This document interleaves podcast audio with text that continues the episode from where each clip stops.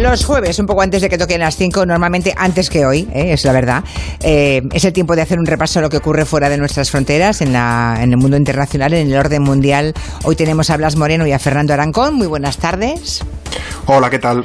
Hola Julia, ¿qué tal? Buenas tardes. A vosotros aún no, no, nunca os he llevado a la Ribeira Sacra. El año que viene os toca. ¿eh? El año pasado además no nos coincidió. Tampoco no, no, tuvimos esa suerte. Claro, bueno, va, va, venga. El año que viene os llevo a la Ribeira Sacra. nos portamos bien y todo. Eh, exacto, no, eso hay que demostrarlo todo el año. ¿eh? Esto es como el carbón de los Reyes Magos.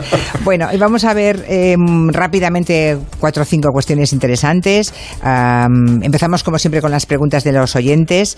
Por ejemplo, lo de República Bananera. Es curioso porque seguro que ustedes lo han usado muchas veces, eso de República Bananera, ¿no?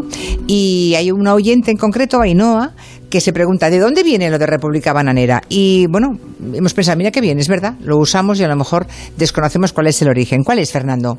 Sí, me sabe mal hablar ahora de plátanos porque Goyo Guillén te van a pedir alguno ahora de comer, pero bueno, voy a, voy a explicarlo. No, pero el plátano eh, ya, ya lo hemos comido, eso sí que ah, forma parte, eso ya nos entra en la dieta. Todas las tardes, es verdad, todos merendamos plátano, es verdad. ah, mira, pues qué apropiado. Pues esto de República Bananera es, bueno, sabemos que es un término despectivo, ¿no? Que se aplica a países, sobre todo latinoamericanos, cuando estos son, bueno, dictatoriales, corruptos, caóticos, en fin, que es un desastre, ¿no? El concepto es cosa del, del escritor estadounidense O. Henry, que a principios del siglo XX definió, bueno, un país ficticio en uno de sus cuentos como República Bananera y a partir de ahí empezó todo. Pero tenía un trasfondo real, ojo, en esos primeros años del siglo XX había una empresa, una multinacional, la eh, United Fruit Company, que empezó a invertir enormes cantidades de dinero en plantaciones precisamente de plátanos en países como Honduras, El Salvador o Guatemala para exportarlos luego a Estados Unidos, donde estaban muy de moda. Y esos países, que hoy ya sabemos que son bastante pobres, pues a principios del siglo XX no os quiero ni contar, ¿no? El caso es que gracias a esas inversiones, la United Fruit Company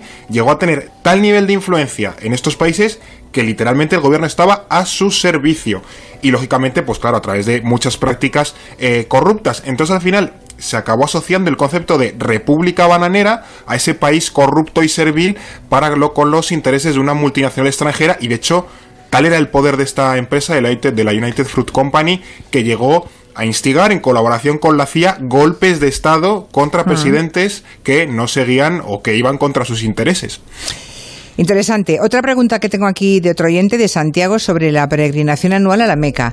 Em, dice que, ha visto la noticia que, de su cancelación y se preguntaba hasta qué punto una peregrinación de ese tipo religioso se puede cancelar o si la gente va igualmente aunque le digan que no puede ir. En fin. Eh, y también pregunta si ha ocurrido más veces que se, que se cancele la peregrinación a la Meca. Bueno, para empezar, cabe explicar que esta peregrinación es la que tiene que hacer todo musulmán una vez en la vida, al menos, una vez. Siempre que tenga medios de salud, ¿no?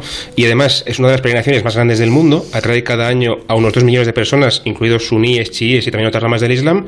Y además, ojo, es la segunda mayor fuente de ingresos de Arabia Saudí después del petróleo. O sea que esto no es ninguna tontería. Pero claro, evidentemente también supone un riesgo de contagio enorme, ¿no? Y Arabia Saudí, que se supone que es el país que tiene que proteger eh, los santos lugares y también organizar la peregrinación, no se quiere permitir el lujo de cometer este error porque si hay de repente miles de contagios, bueno, pues la legitimidad internacional de este país quedaría entredicho, ¿no? Así que lo que han decidido, como decía el oyente, es restringir el aforo, el aforo solamente permitir la entrada a gente que ya es saudí o que está dentro del país. Eh, y la pregunta que hace el oyente de si se han llegado a cancelar más veces, sí que ha pasado en el pasado, se puede prohibir o restringir temporalmente. De hecho, ya hay países musulmanes que también habían prohibido a sus ciudadanos viajar a Arabia Saudí para hacerlo. Pero es verdad que la última vez que se canceló en este caso por una epidemia, fue a, a mediados del siglo XIX, hace más de 150 años. Madre mía, pensaba que, me ibas a que, creí que ibas a decir en 1918, ¿no? Antes no, incluso. No, no, ni siquiera eso. Fue a, mediados del siglo XIX por una eh, epidemia de cólera y peste Así que este también es un momento histórico, otro más de los que nos deja también 2020. Pues sí, fíjense, hay que remontarse al siglo XIX para ver que se cancela la peregrinación a la Meca. Bueno, otro tema de otro tema de esta semana, este ya no son de los oyentes, ya lo planteamos nosotros. El Congreso ha dado luz a luz verde la llamada tasa Google, esa que graba pues eh, algunas actividades digitales, ¿no? Para que los grandes gigantes tecnológicos paguen algún impuesto más de lo que pagan, que es vergonzoso, porque en algún caso pagan como aquí como aquí un asalariado medio, ¿eh? ¿eh? lo cual es bastante... Em, Mucho menos, Julia, incluso. Y menos incluso, sí. Bien, y parece que Estados Unidos pues amenaza, es lo que tiene Trump, que a la mínima amenaza, eh, con poner aranceles si los europeos seguimos empeñados en crear ese impuesto. ¿Cómo está el asunto? ¿Cómo está esa guerra comercial con Estados Unidos? Bueno, pues es probable que vayamos a una guerra comercial, sobre todo teniendo en cuenta que Trump tiene año electoral este año eh, y además necesitará darle a su electorado esa idea de que los europeos nos perjudican con este impuesto injusto y yo voy a ser quien defienda nuestros empleos y nuestra economía. ¿no? Al principio esta propuesta de la tasa Google eh, empezó en países individuales, como Francia, también España, Italia o el Reino Unido, pero es verdad que ese camino de legislación nacional, digamos, que se pausó, se aplazó para ver si se podía llegar a un acuerdo a nivel europeo y también con Estados Unidos. Y estábamos en eso hasta hace unos días cuando Estados Unidos se ha decidido levantar de la mesa, dejar las negociaciones y además ha mandado una carta a los gobiernos de Francia, Reino Unido, Italia y España amenazando, como tú decías, con represalias comerciales si siguen adelante con la aprobación de esta ley. ¿Qué pasa? Pues que el tema se está calentando porque al menos Francia y España siguen adelante con esta intención de aprobar la tasa y como decía, teniendo en cuenta que los europeos no ceden y que las cosas a Trump le van muy mal este año, pues es probable que tengamos problemas comerciales en verano, seguramente.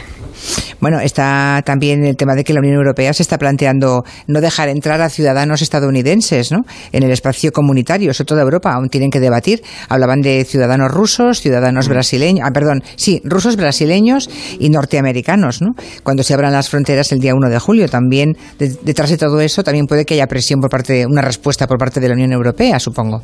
Es que aquí ya nos hemos dado un par de golpes en ambas orillas del Atlántico. Hay varios factores mezclados. De hecho, Estados Unidos empezó entre comillas porque a principio de semana pues restringió las llamadas green cards, que son esos permisos de trabajo que, claro, para mucha gente son tan ansiados porque es lo que lo que permite ir a trabajar a Estados Unidos, que por parte de Trump es un guiño proteccionista pues al mercado laboral para evitar que las empresas de allí contraten personal extranjero, sobre todo eh, cualificado, teniendo en cuenta que ahora mismo el desempleo en Estados Unidos es más de un 13%, cuando hace apenas unos meses, y recuerdo que lo contamos aquí, el país estaba en, tasas de desempleo estructural del 3%, es decir, que no, no había paro, eh, literalmente. Pleno empleo, básicamente. Claro, efectivamente, pero ahora con el coronavirus, pues se ha ido de madre. Y lo que pasa es que eh, claro, con, con, esto de la reapertura, pues los caos han subido y ahora como la Unión Europea pues tiene que abrir, se supone que la frontera exterior es el 1 de julio, está viendo si, eh, bueno, con el repunte que está viendo en Estados Unidos de casos de coronavirus, pues lo que tú comentabas, se permite a los estadounidenses eh, venir aquí a viajar a la, a la Unión Europea. Eso sí, lo que parece claro es que si al final se pone ese veto a, que entren ciudadanos estadounidenses en la Unión Europea, puede servir de una excusa más, ya sumado a la tasa Google, para que Trump pues, nos apriete las turcas por la vía comercial. Y viendo que las cosas no le van bien, es posible que quiera jugar esa baza, ¿no? No, no, hay más que recordar lo que le pasó en Oklahoma, en Tulsa, en aquel estadio, que no llegó ni a la mitad de su aforo, le creía que iba a reventar, ¿no? Que iba a triunfar y de pronto pues había la mitad de la mitad de la gente que le esperaba, ¿no?